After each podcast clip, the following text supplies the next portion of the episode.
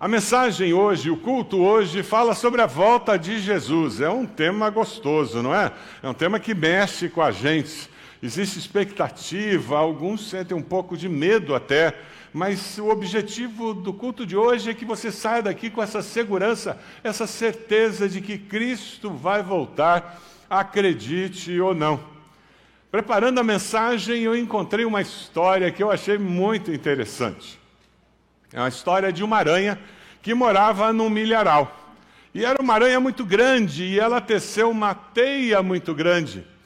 E aquele milharal a, providenciava que muitos insetos passassem por lá e a aranha já estava ficando até gorda, de tanto que ela comia dos insetos que eram barrados pela sua teia. Até que um dia ela foi surpreendida com um besouro. Aquela aranha que dizia: Eu gosto demais de morar aqui no milharal, com a minha teia, eu sou muito feliz e quero viver a vida toda aqui. Ela pegou um besourinho e aquele besouro, quando ela chegou perto dele, ele disse para ela: Se você me deixar sair, me soltar, eu vou contar algo muito importante que pode salvar a sua vida. A aranha parou um minuto e disse: O que esse besouro pode me dizer que eu não saiba? E ela disse: Então fale, besouro. Ele disse: É melhor você sair desse campo de milho, porque a hora da colheita está chegando. A aranha sorriu e disse: Que colheita é essa que você está falando? Você está inventando uma história. E o besouro, mais uma vez, olha para ela e diz: Olha, o proprietário deste campo virá logo fazer a colheita todos os pés de milho serão cortados, você será morta pelas enormes máquinas se você permanecer aqui. Aranha olhou para o besouro e disse: Eu não acredito em colheitas, eu não acredito em máquinas enormes que derrubam pés de milho. Como você pode me provar isso? O besouro disse: Aranha, dê uma olhada. O milho é todo alinhado. Foi o proprietário, o dono do campo que plantou isso aqui. A aranha olhou para ele e disse: Você está enganado. Eu vi esses pés de milho crescerem desde quando era um brotinho. Isso aqui nasceu espontaneamente, isso aqui surgiu do nada. Não existe proprietário, não existem máquinas. Aranha deu risada e disse: Eu não acredito em você e comeu o besouro.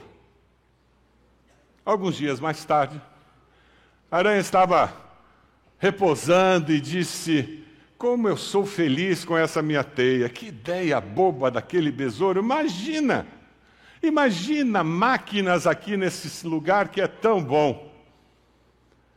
E de repente, naquele dia ensolarado, ela é surpreendida por um forte ruído.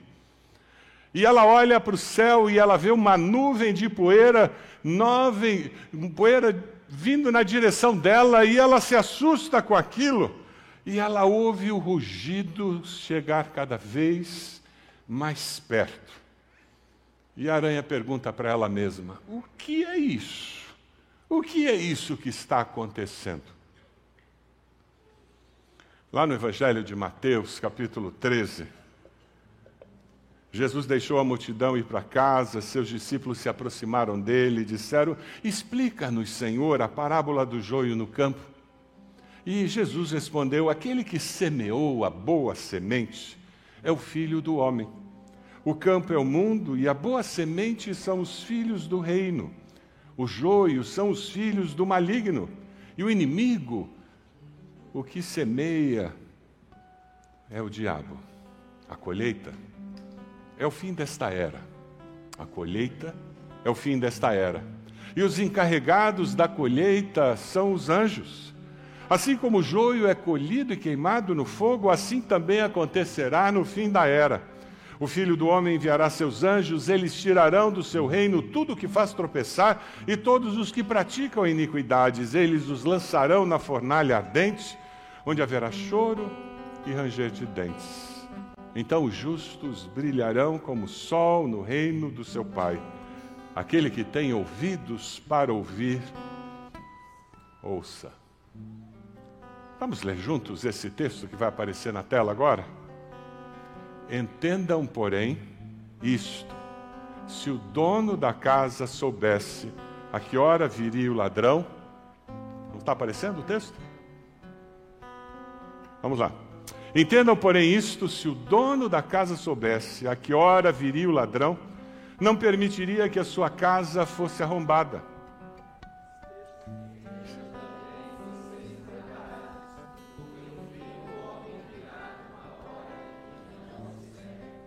O filho do homem virá em uma hora em que não o esperam.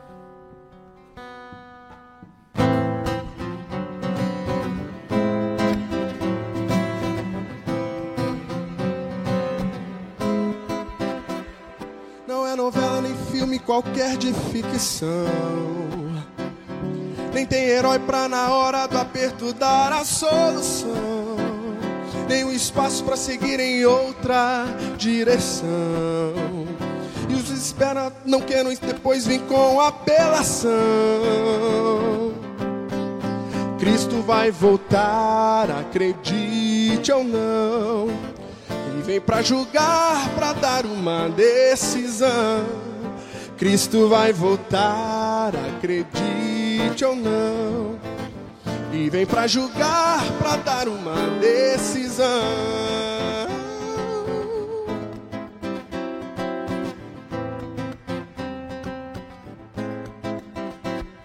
Não é balela nem papo pra dar mais sensação. E nem é figa dessa vida maluca quer deixar na mão. Tão certo como as horas que chegam passarão. Ele virá como rei, separar para sempre o mal e o bom, o mal e o bom. Cristo vai voltar, acredite ou não. E vem para jogar, para dar uma decisão. Cristo vai voltar, acredite ou não. E vem para julgar, para dar uma decisão. Cristo vai voltar acredite ou não, e vem para julgar, para dar uma decisão.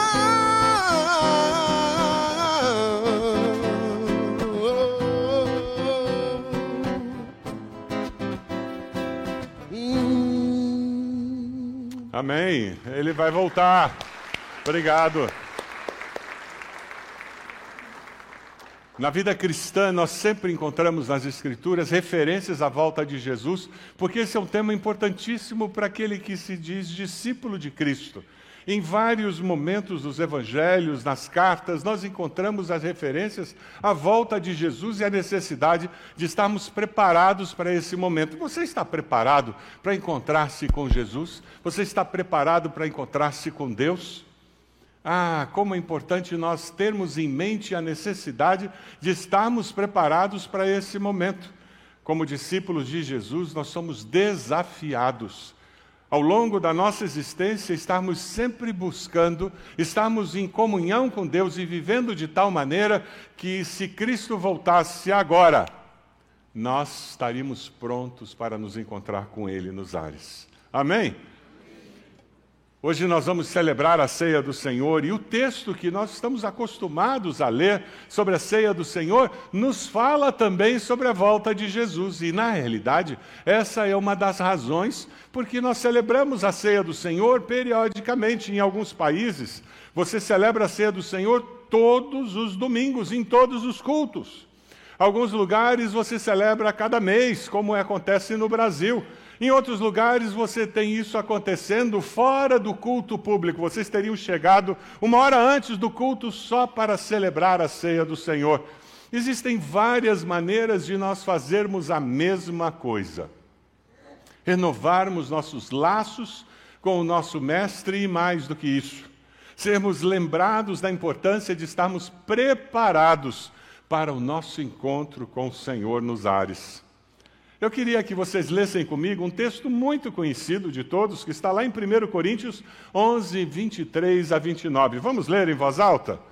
Pois recebi do Senhor o que também lhes entreguei: que o Senhor Jesus, na noite em que foi traído, tomou o pão E tendo dado graças, partiu e disse: Isto é o meu corpo, que é dado em favor de vocês. Façam isto em memória de mim. Da mesma forma, depois da ceia, ele tomou o cálice e disse: Este cálice é a nova aliança no meu sangue. Façam isso sempre que o beberem em memória de mim. Porque sempre que comerem deste pão e beberem deste cálice, vocês anunciam a morte do Senhor até que ele venha. Portanto, todo aquele que comer o pão ou beber o cálice do Senhor indignamente será culpado de pecar contra o corpo e o sangue do Senhor. Examine-se cada um a si mesmo e então coma do pão e beba do cálice, pois quem come e bebe sem discernir o corpo do Senhor, come e bebe para a sua própria condenação. Esse texto, ele nos fala sobre o momento de adoração que nós temos na ceia, de gratidão, de consagração e nos fala também sobre a espera de Jesus. Esse texto de Coríntios é o primeiro relato que nós temos da ceia do Senhor. A carta aos Coríntios foi escrita antes dos evangelhos. Nós temos quatro evangelhos: Mateus, Marcos, Lucas, João. O primeiro evangelho a ser escrito foi o de Marcos. Depois, Mateus escreveu o seu evangelho usando Marcos como referencial, Lucas escreve usando Marcos como referencial. Eles, na realidade, estão falando a mesma coisa com uma ênfase diferente para um público diferente. E vem João, o discípulo amado, ele lê aqueles evangelhos e diz: Mas Jesus fez muito mais do que isso. Não é assim que ele termina o evangelho dizendo: Não caberia nos livros do mundo inteiro se eu escrevesse tudo o que Jesus fez. E João, ele escreve o evangelho de João complementando os outros três, que são chamados de sinóticos. Então João escreve e ele conta as histórias que os outros não contaram.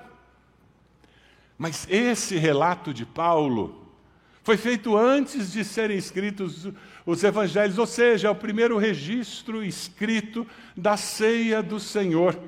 É bem possível, dizem alguns comentaristas, que Paulo tenha ouvido falar da ceia do Senhor antes da sua conversão. Enquanto ele tentava entender aquela seita cristã para matar, perseguir os cristãos, ele provavelmente teria ouvido falar e ele, agora convertido, liderando a igreja de Cristo, ele fala sobre a ceia. A ceia foi criada pelo próprio Cristo. Ao celebrar a ceia, nós somos preparados para quê? Para a volta do Senhor. Porque ela nos faz examinarmos a nós mesmos, não é verdade? Nos faz renovar nosso pacto com o Senhor, não é verdade? Na ceia nós dizemos: Senhor, eu vou fazer isso até aquele dia em que me encontrarei com o Senhor para sempre. Você acredita que o Senhor Jesus voltará para buscar os seus? Você acredita nisso? Pergunta a pessoa do lado aí se ela acredita. Você acredita mesmo que Jesus vai voltar? É interessante porque algumas pessoas se dizem discípulas de Jesus, elas não acreditam. É uma incoerência dizer que, que eu sou discípulo de Jesus e não acredito, é uma impossibilidade. Ser discípulo de Jesus e não acreditar que ele veio, viveu, morreu, ressuscitou, ascendeu aos céus e voltará para buscar os seus. Isso é uma impossibilidade, uma incoerência. É interessante porque quem é discípulo de Jesus vive com a expectativa da volta dele acredita que ele voltará. Mas eu queria que você fizesse uma outra pergunta para a pessoa que está do seu lado. Você perguntou se ela acreditava. A minha pergunta é: você está preparado? Você está preparada? Essa é a pergunta. É por isso que nós estamos aqui celebrando a ceia do Senhor. Porque se nós bobearmos, nós não estaremos preparados. Se nós relaxarmos, nós não estaremos preparados. Cristo vai voltar, acredite ou não. Você pode ter a postura da aranha, mas isso não muda a realidade, a colheita vai acontecer. Cristo voltará e os seus discípulos verdadeiros creem nisto. Porque sempre que comerem desse pão e beberem desse cálice, vocês anunciam a morte do Senhor até que ele venha. Se eu sou discípulo verdadeiro de Jesus, eu não apenas creio que ele vai voltar, eu não apenas busco me preparar para a volta dele, mas eu anuncio que ele voltará e que todos precisam estar preparados. Por isso celebramos a ceia do Senhor. Toda ceia anuncia a morte de Jesus. A ceia não é apenas uma refeição em comemoração do Senhor, mas é também uma refeição de confissão, de consagração. Aquele que se assenta à mesa crê não apenas que Cristo morreu pelos seus pecados, mas que Cristo vive e que a sua morte tem significado eterno. Quem se assenta à mesa confessa que crê que o Senhor glorificado que ascendeu aos céus um dia voltará.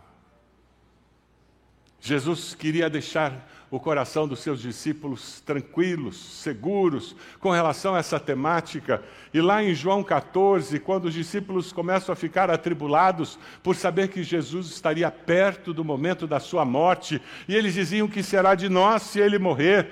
Jesus dá uma palavra muito boa para eles e ele dá uma palavra muito boa para mim e para você nesse momento. João 14, 1 a 3, a palavra diz: Não se perturbe o coração de vocês, creiam em Deus, creiam também em mim. Você anda atribulado com uma questão financeira, questão profissional, um relacionamento quebrado dentro da família, quem sabe um filho, uma filha, quem sabe no seu casamento as coisas andam conturbadas, quem sabe você não aguenta mais de tanta confusão política na nossa nação. A palavra do Senhor para você hoje cedo é: não se perturbe o coração de vocês. Fique tranquilo, fique tranquila. Deus não perdeu o controle da história da humanidade. Às vezes nós agimos como se Deus tivesse perdido o controle e agora outras pessoas estivessem detendo o controle e fazendo tudo. Deus é Senhor da história. Quando Jesus olha para aqueles discípulos e diz: Não se perturbe o coração de vocês, Creiam em Deus, creem também em mim. E ele fala sobre eternidade, sobre vida eterna após a morte. Ele diz: Na casa de meu pai há muitos aposentos. Se não fosse assim, eu lhe teria dito: Vou preparar-lhes lugar. E se eu for e lhes preparar lugar, voltarei e os levarei para mim, para que vocês estejam onde eu estiver. Esse é o nosso Jesus, aleluia. O desejo do coração dele é que nós estejamos com ele por toda a eternidade. Ele morreu, ressuscitou e foi preparar lugar, ele está preparando lugar para mim e para você, para todo aquele que confessa Jesus como Senhor e Salvador. E ele diz: Olha, eu quero tanto, eu amo tanto você, que eu virei buscar você para que você esteja comigo por toda a eternidade. Que foi que Jesus disse para os discípulos quando ele sobe ali no monte antes dele ascender? Eu estarei com vocês todos os dias, não foi isso? E ele enviou quem? O seu Espírito Santo que nos conforta, nos guia em toda a verdade, nos lembra de tudo que Jesus fez. Não é assim? Esse texto traz conforto para o nosso coração, segurança, e talvez você esteja olhando para mim dizendo, pastor, mas que lugar é esse, que morada é esse, por que tanto tempo? Quem disse que viver tranquilo, seguro, crendo em Deus, significa que terei todas as respostas?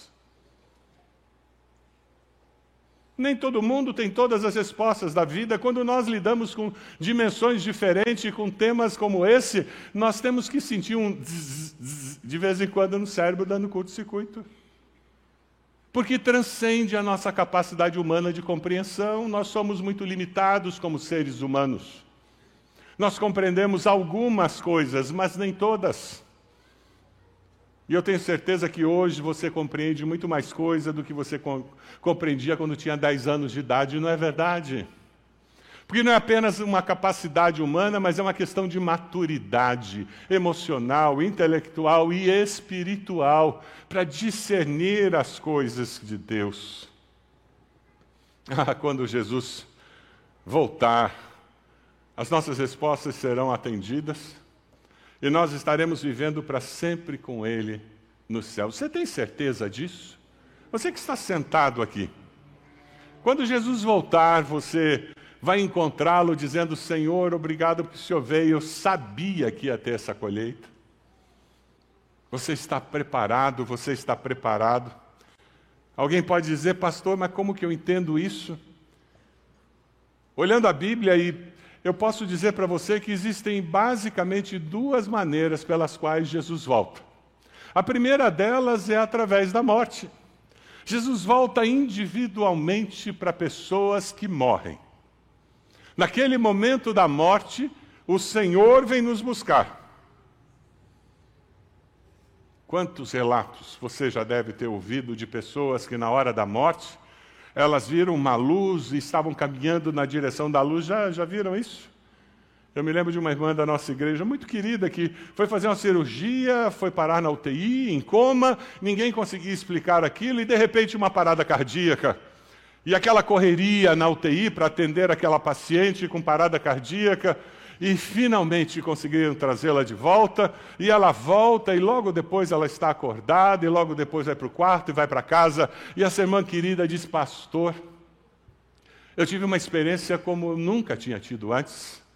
Eu de repente senti que eu estava caminhando por um corredor na direção de uma luz muito intensa, e a sensação era muito boa, era muito gostoso estar indo naquela direção, e de repente eu só vi uma mão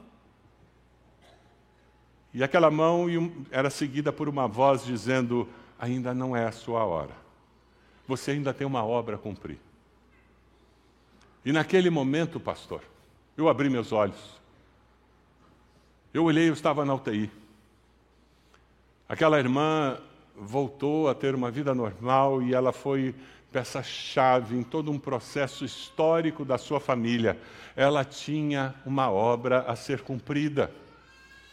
Eu ouvi uma outra história, isso são histórias de pessoas que eu conheci. Uma irmã querida que estava com câncer à beira da morte, no leito da morte, a sua irmã ao seu lado cantando hinos. E ela débil, muito fraca, mal conseguia falar. E de repente, no meio dos hinos, aquela irmã que estava moribunda, ela levanta o braço estica o braço e diz: Olha, Jesus, Jesus e os anjos, eles vieram me buscar. E a irmã dela, que estava cantando, disse que o maior constrangimento era sentir a dor da partida daquela irmã amada e olhar para o seu rosto e ver um sorriso como se ela tivesse pronta para dar uma gargalhada.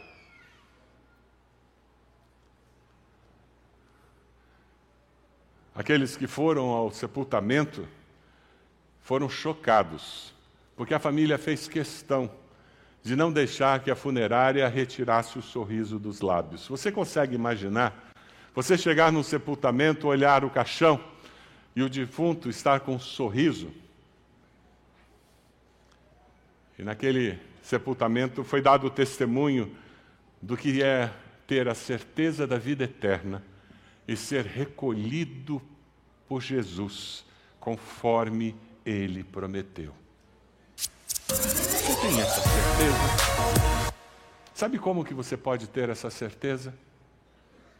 Se você se arrepende dos seus pecados, reconhece que Jesus morreu na cruz no seu lugar e você confessa Jesus como Senhor e Salvador, é uma oração que você faz que muda a história da eternidade da sua alma. Alguém disse com muita propriedade que nós só estamos preparados para viver se nós estivermos preparados para morrer. É disso que nós estamos falando. Só está preparado para viver quem está preparado para morrer. Mas existe uma outra maneira de Jesus voltar. O dia do arrebatamento da igreja. Jesus voltará em grande poder e glória. Jesus voltará para nos arrebatar coletivamente. Apocalipse 1,7 fala sobre esse dia: Eis que ele vem com as nuvens e todo o olho verá, até mesmo aqueles que o traspassaram, e todos os povos da terra se lamentarão por causa dele, assim será. Amém. Eu sou o Alfa e o Ômega, diz o Senhor Deus, o que é, o que era e o que há de vir, o Todo-Poderoso. Jesus virá, amém? Ele virá, quer você acredite ou não. Cristo vai voltar e os seus discípulos estarão preparados. É por isso que celebramos a ceia do Senhor. Para que, como discípulos de Jesus, estejamos preparados. Versículo 27 de 1 Coríntios 11 diz: Portanto, Todo aquele que comer o pão ou beber o cálice do Senhor indignamente será culpado de pecar contra o corpo e o sangue do Senhor. Examine-se cada um a si mesmo, então coma do pão e do cálice, pois quem come e bebe sem discernir o corpo, come e bebe para sua própria condenação. O desejo do coração de Deus é que todos sejam salvos. Deus não criou o inferno para o ser humano, Deus criou o inferno para os demônios e para Satanás. Porém, quem rejeita Cristo, quem não toma uma posição aqui com relação a Cristo, escolhe passar a eternidade longe de Deus e só tem um outro lugar para passar a eternidade diferente do céu, e é junto com Satanás e seus demônios. Existe inferno, sim, não é muito popular falar que existe inferno nos nossos dias, mas existe, está na Bíblia.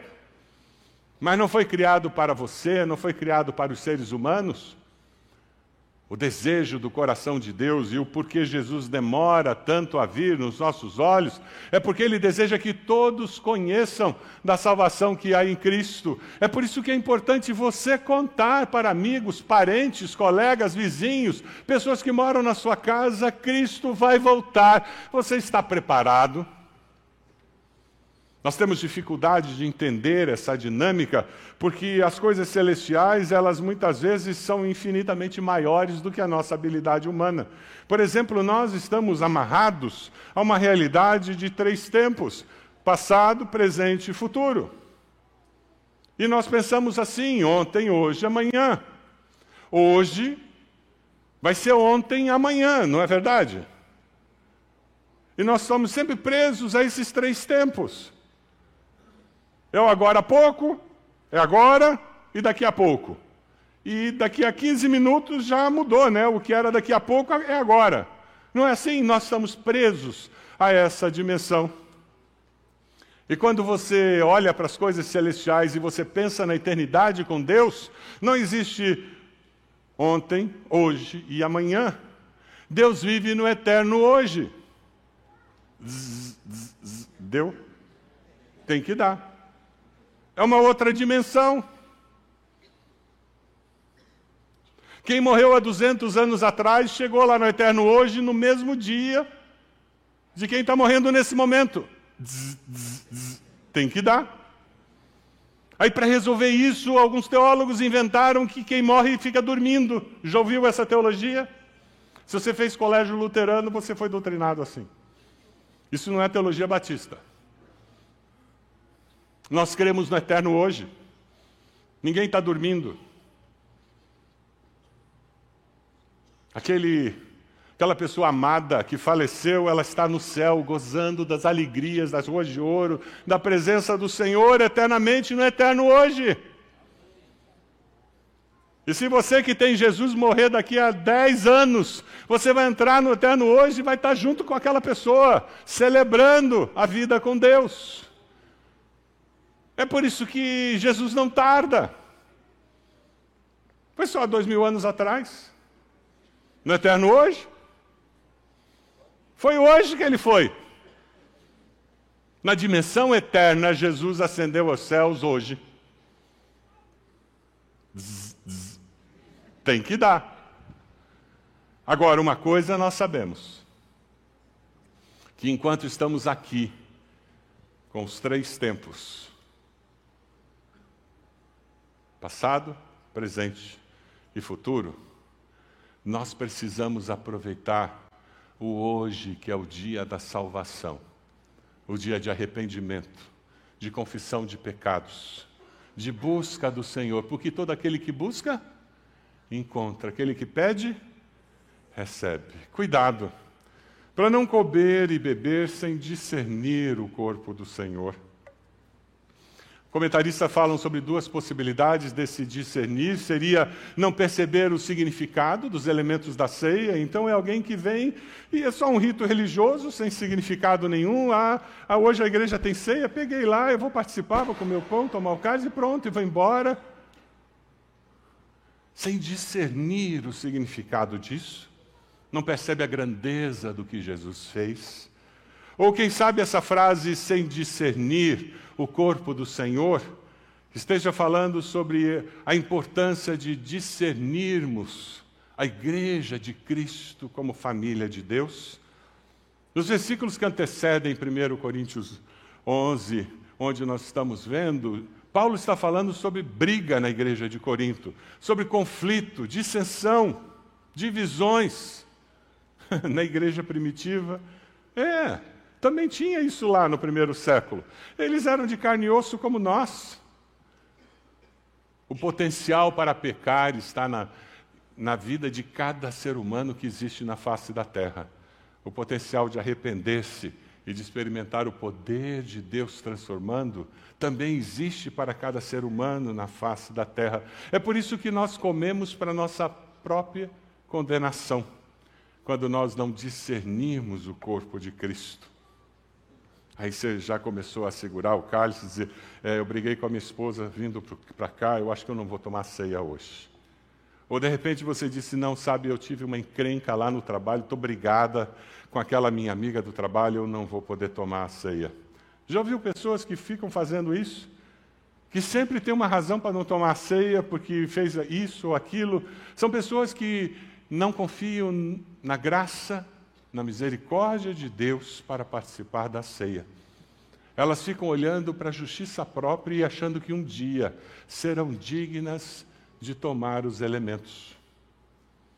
Lá em Isaías 1,18, vamos ler juntos o que o profeta Isaías nos fala? Venham, vamos refletir juntos, diz o Senhor.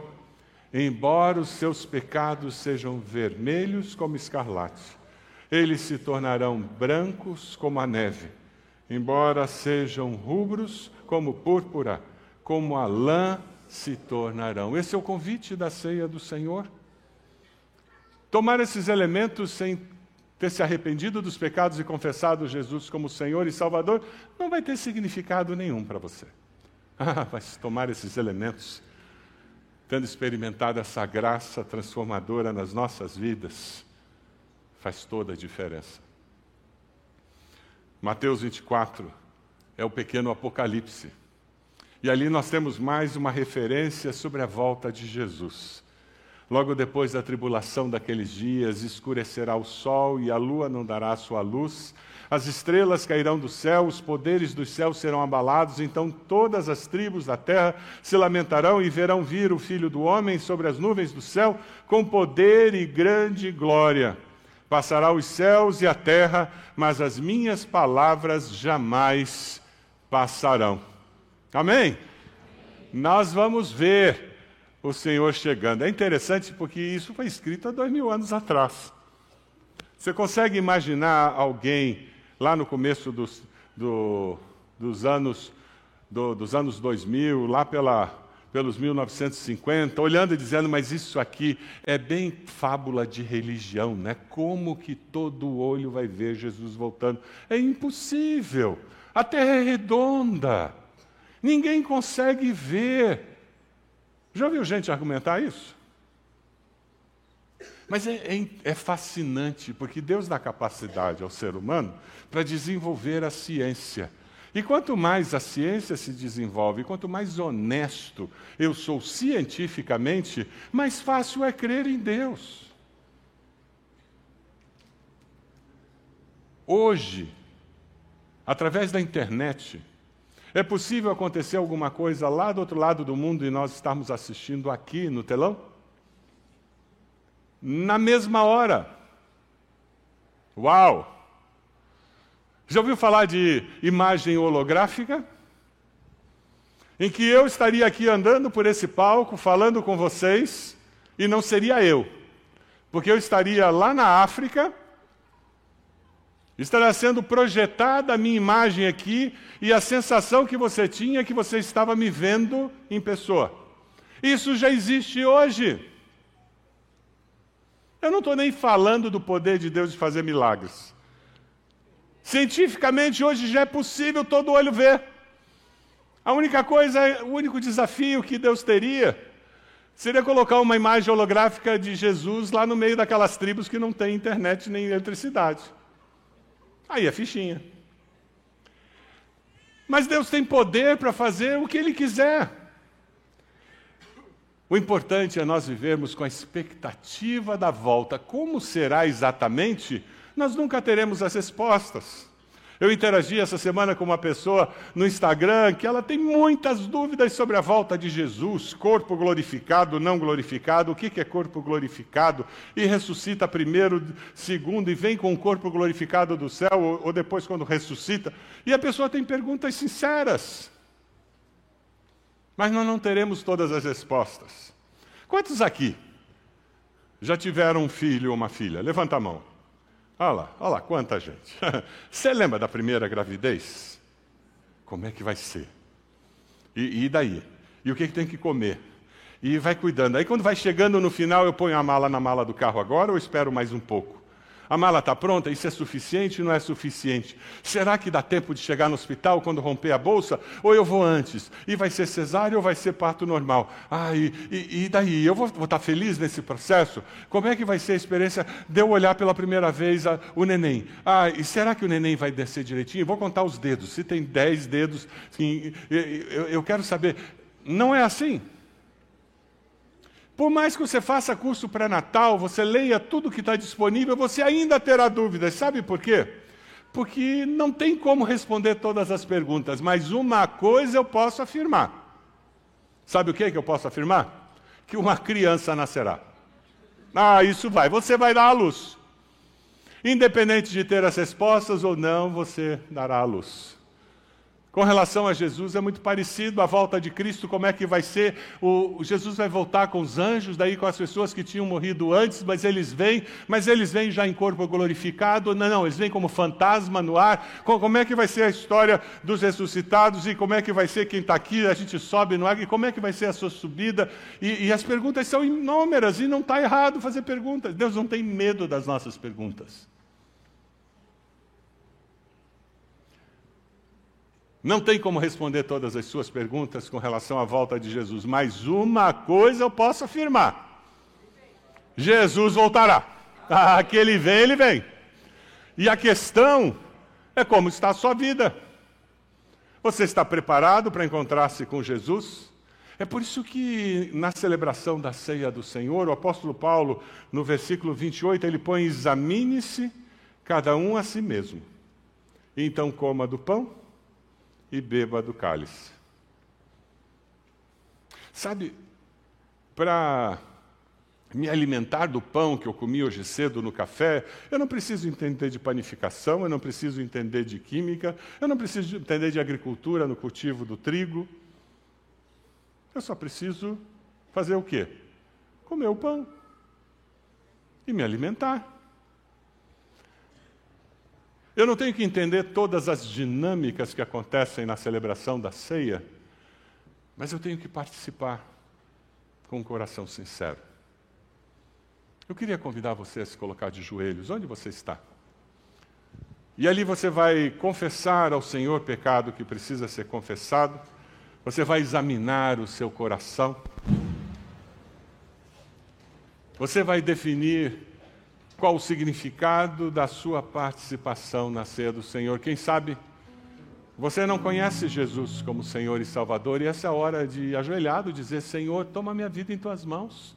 Eu me arrependo dos meus pecados. Eu reconheço que o Senhor morreu na cruz por causa dos meus pecados. Eu confesso Jesus como meu Senhor e Salvador.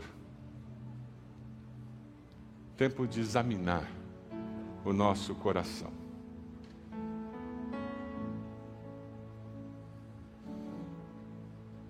O apóstolo João, na primeira carta, capítulo 1, versículo 9, diz: Se confessarmos os nossos pecados, Ele, Deus, é fiel e justo para nos perdoar os pecados e nos limpar de toda injustiça.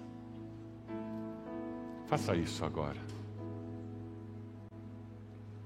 Agradeça ao Senhor, porque Jesus veio, viveu, morreu, ressuscitou, ascendeu aos céus e voltará. Agradeça ao Senhor.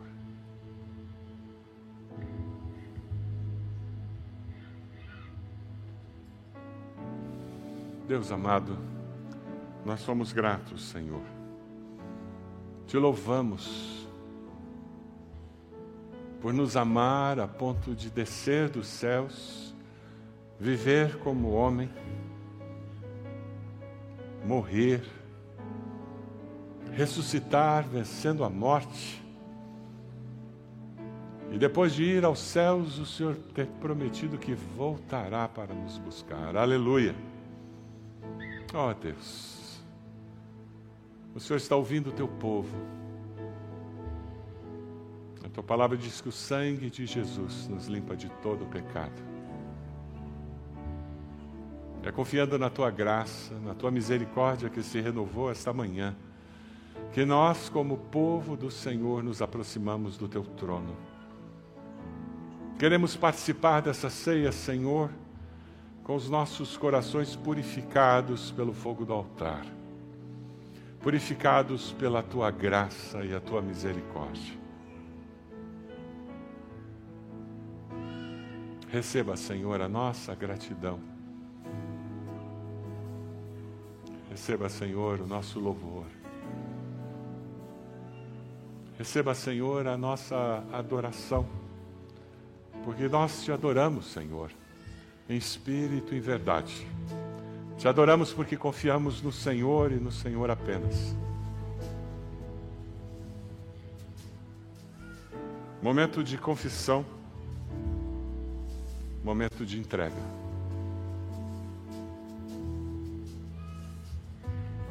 Nós oramos assim, Senhor, no precioso nome de Jesus.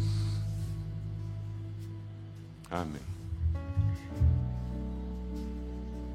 Amém.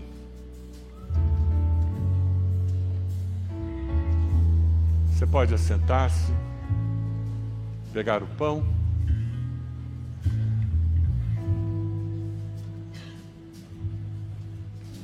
Enquanto estamos com o pão na mão, a minha palavra é: lembre-se do valor e da importância desse pão. O celebrar a ceia e pensar na volta do Senhor gera em nós, deve gerar em nós, temor e tremor. Alguém disse que quando Jesus pega o pão que estava na mesa e dá graças, ele faz com que aquele pão se transforme no pão da ceia do Senhor. Era um pão que eles estavam comendo na refeição e Jesus dá graças. E aquele pão agora é o pão da ceia do Senhor. O pão não foi transformado, continuou sendo pão, mas o significado de comer aquele pão foi modificado. Aquele mesmo pão que estava na mesa tinha sido usado para comer junto com a comida. E agora, depois de dar graças e comendo como parte da ceia do Senhor, existe um significado maior. É alimento espiritual. Você pode olhar para esse pão e dizer: Senhor, muito obrigado. Porque o corpo de Cristo foi moído na cruz no meu lugar. Olhe para o pão que você vai comer e diga: Muito obrigado, Senhor, por tudo que esse pão significa. Comamos todos.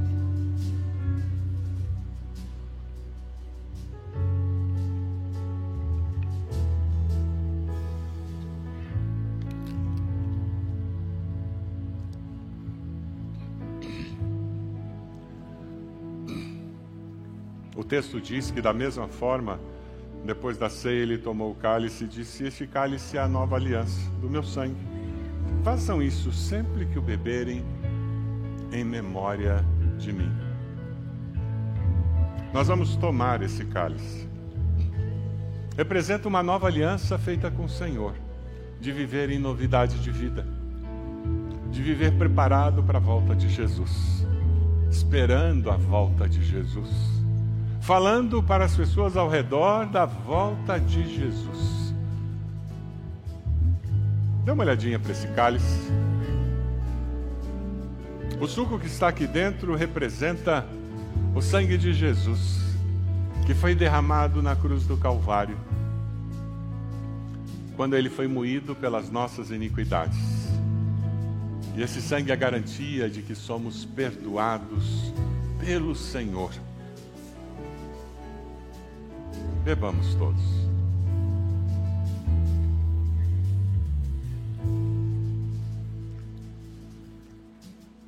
O texto de Coríntios termina dizendo: Porque sempre que comerem deste pão e beberem deste cálice, vocês anunciam a morte do Senhor até que ele venha.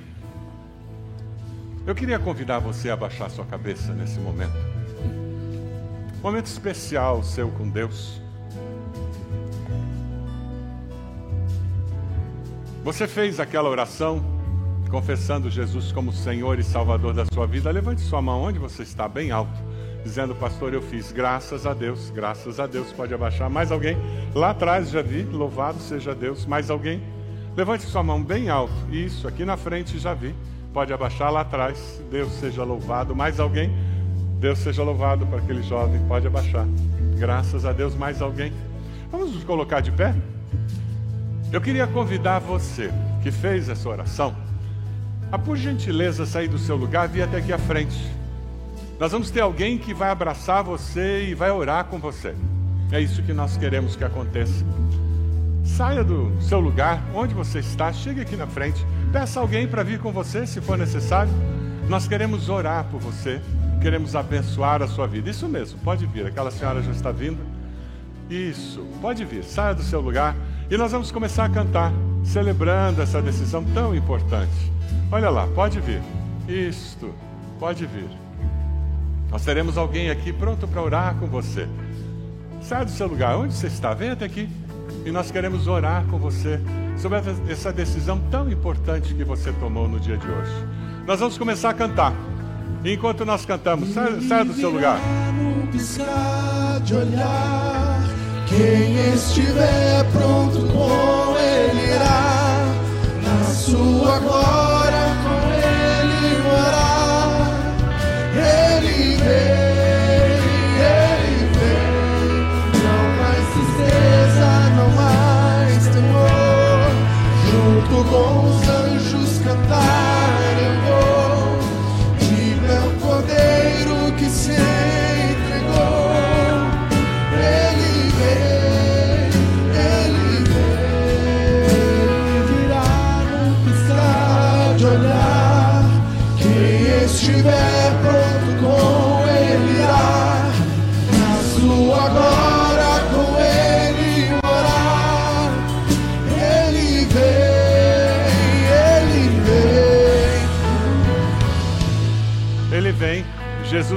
voltar.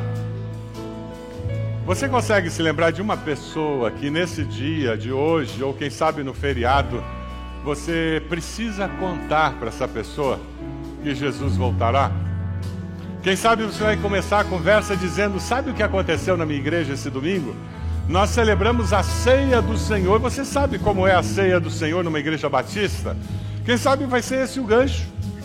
E você vai explicar sobre o significado da ceia, que é a morte de Jesus pelos nossos pecados, a certeza de vida eterna no céu e que Jesus voltará.